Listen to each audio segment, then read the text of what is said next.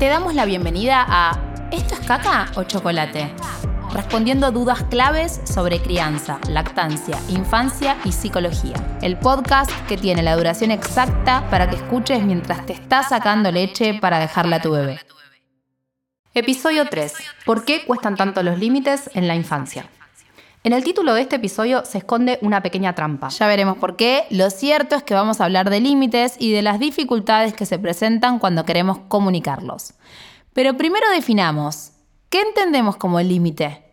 Bueno, podríamos decir que es la norma que define las conductas esperadas en un contexto determinado. Uy, qué frase más larga, ¿no? Un montón. Los límites son una parte importantísima de la crianza respetuosa, que dijimos es el nuevo paradigma desde el que queremos vincularnos con niños y con niñas. Los límites están desde antes de lo que creemos. Está bueno que digas esto, porque en realidad cuando pensamos en la palabra límite en relación a la infancia, por lo general se nos viene a la mente la imagen de un niño o una niña de más o menos dos años.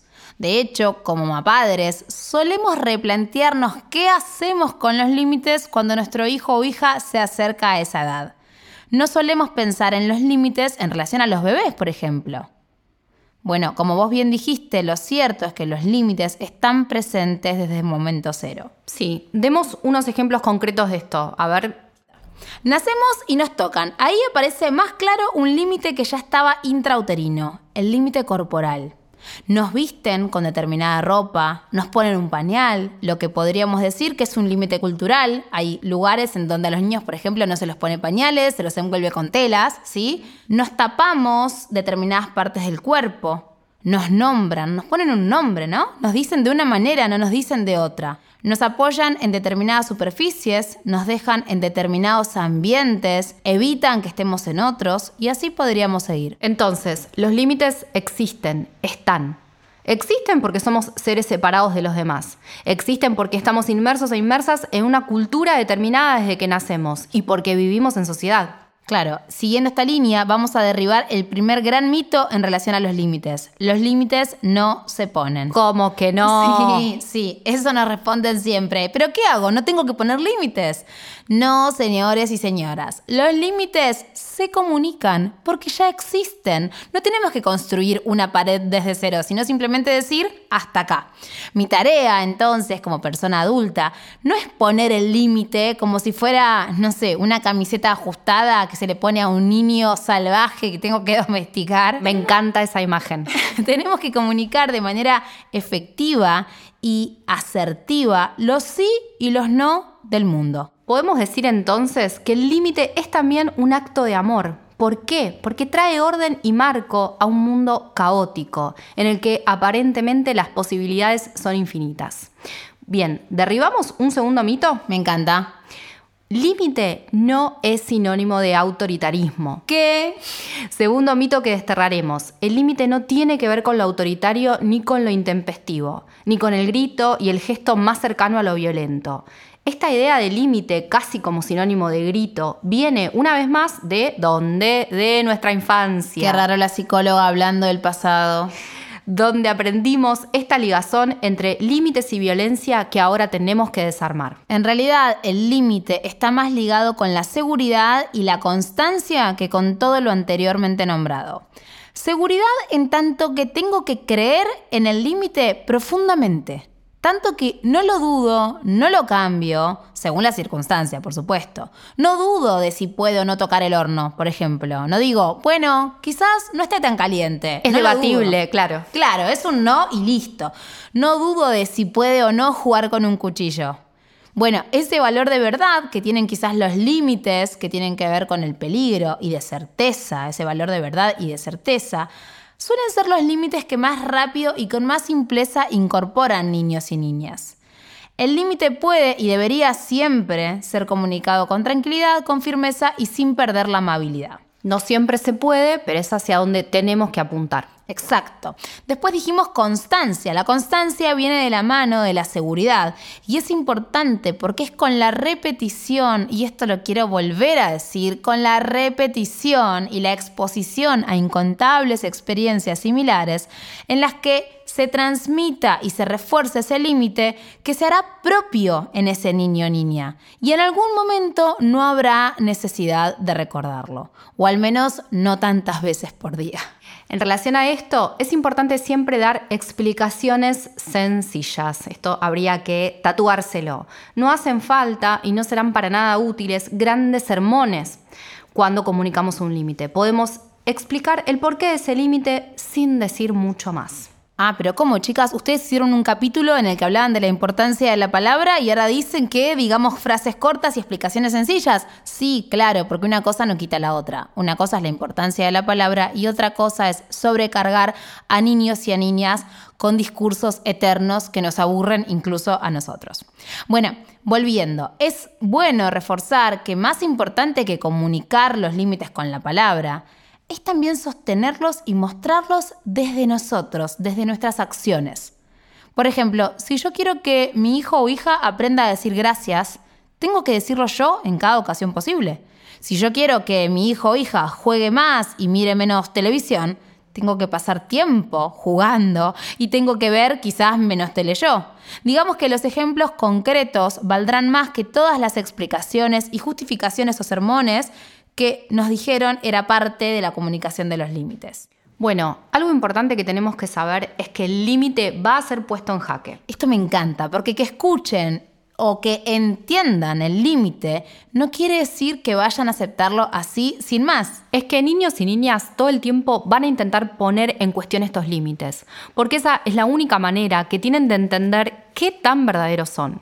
No porque nos desafíen, no porque nos tomen el tiempo, sino porque necesitan de reiteradas experiencias para asimilar algo tan abstracto como un límite.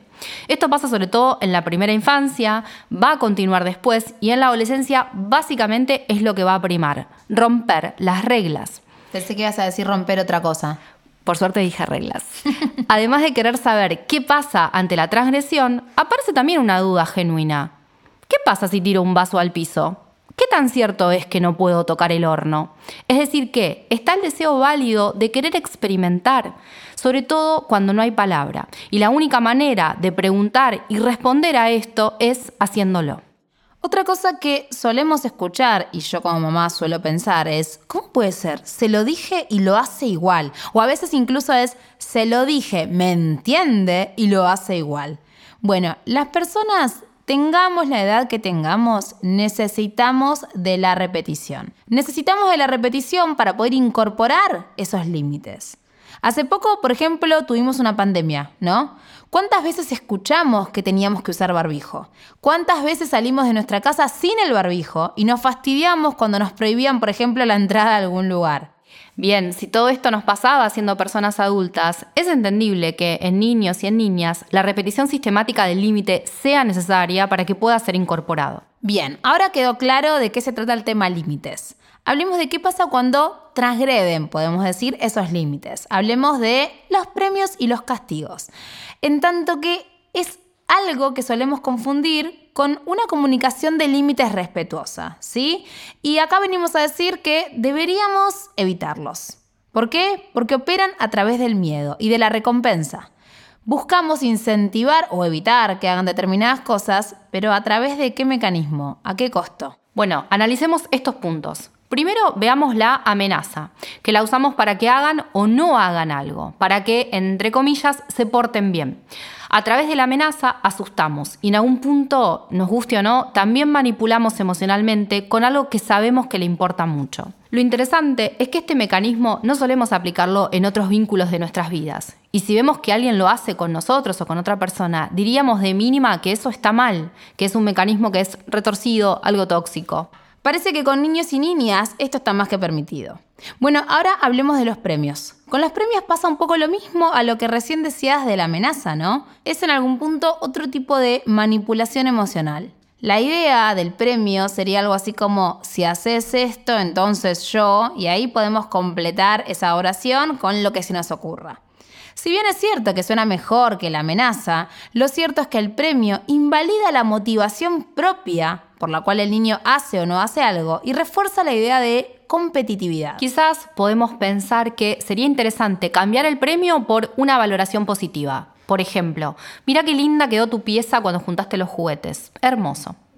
La amenaza y el premio no conllevan ningún aprendizaje, porque lo que se hace o se deja de hacer no tiene que ver con una decisión o un movimiento interno de ese niño o niña, sino que está directamente relacionado con aquello que se prometió que sucedería si. Claro, ambos mecanismos, amenaza y premio, son formas de subestimar la capacidad de entendimiento y comprensión de este niño o niña, que puede, con la información suficiente, comprender justamente aquello que le pedimos y hacer lo que esperamos. O no, porque es un niño. Exacto. Y ahí veremos qué hacemos. Por lo general, en el paradigma anterior, que era un paradigma autoritario, teníamos como consecuencia a una desobediencia un castigo. A mí me encanta el castigo porque es un temón, ¿no? Temón. Esto suele causar siempre mucha duda. Si no lo castigo, ¿cómo va a aprender? Es como que tenemos muy arraigada esa asociación de castigo con aprendizaje. El mecanismo sería algo así como, como algo que hiciste, dijiste, no hiciste, no me gustó, o está mal según mi mirada, que puede ser lógica desde mi punto de vista, claro, entonces te pongo en penitencia o te castigo. Pero ¿cuál es el problema acá? Además de estar asociado al miedo, como vimos con la amenaza, es importante entender que el castigo por lo general tiene una relación completamente arbitraria con eso que pasó. Por ejemplo, rompiste algo importante, entonces no vas al cumpleaños que tenías esta tarde.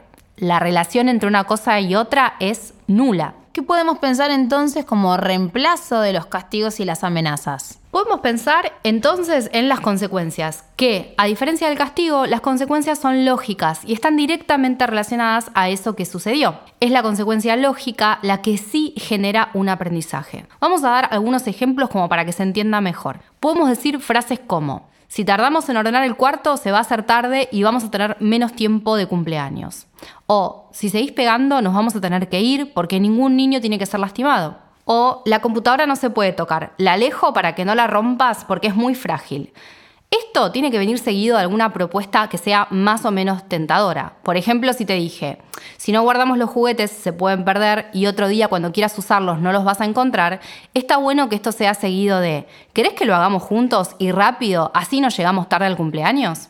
Podemos pensar también otras prácticas que directamente deberíamos erradicar. Los castigos físicos, que obviamente son un delito, no podemos hacerlo, nada los justifica la ley del hielo, esto de ignorar, ¿no? Lo que nos están diciendo, o no te hablo, no te contesto porque estoy enojada. Y también esto del rincón de pensar, que suena bastante lindo, pero la verdad es que tiene sus eh, complicaciones. Suena como progre el rincón de pensar. Pero no, vamos a repasar entonces. Dijimos que golpear de ninguna manera lo vamos a, habilitar ni a justificar. Ni siquiera lo vamos a debatir en este podcast. Exactamente. No hablarles o ignorarles, o esto que yo llamé la ley del hielo, los deja en un lugar complejo de suponer que nuestro amor está en juego, ¿no? Es como si le dijéramos, bueno, como estoy enojada, entonces no mereces que te dirija la palabra. Nuevamente, es manipulación emocional. El niño o niña que se queda en soledad, porque cuando no les contestamos los estamos dejando solos, se desborda mucho más. Esto del rincón de pensar, que decíamos que suena muy lindo, pero mm, no lo es tanto, trae también la idea de que cuando te portas mal, te quiero lejos. Te quiero lejos y regulándote solo, como si eso realmente pudiera pasar. Niños y niñas no tienen esa capacidad de reflexionar sobre sus propios actos y de calmarse. Muchos adultos tampoco. Bueno, tenés razón. Bueno, para cerrar, podemos pensar que finalmente de lo que se trata es de que queremos lograr algo importante, que esos niños y esas niñas desarrollen en la medida en la que puedan su propio criterio. Queremos que sean personas que piensen, razonen y saquen sus propias conclusiones. ¿De qué manera lo van a hacer si no hay aprendizaje de sus propias acciones? ¿Cómo te gusta terminar con preguntas? Me encanta. Bueno, hasta acá llegamos por hoy. Nos escuchamos en el próximo episodio en el que vamos a hablar de berrinches.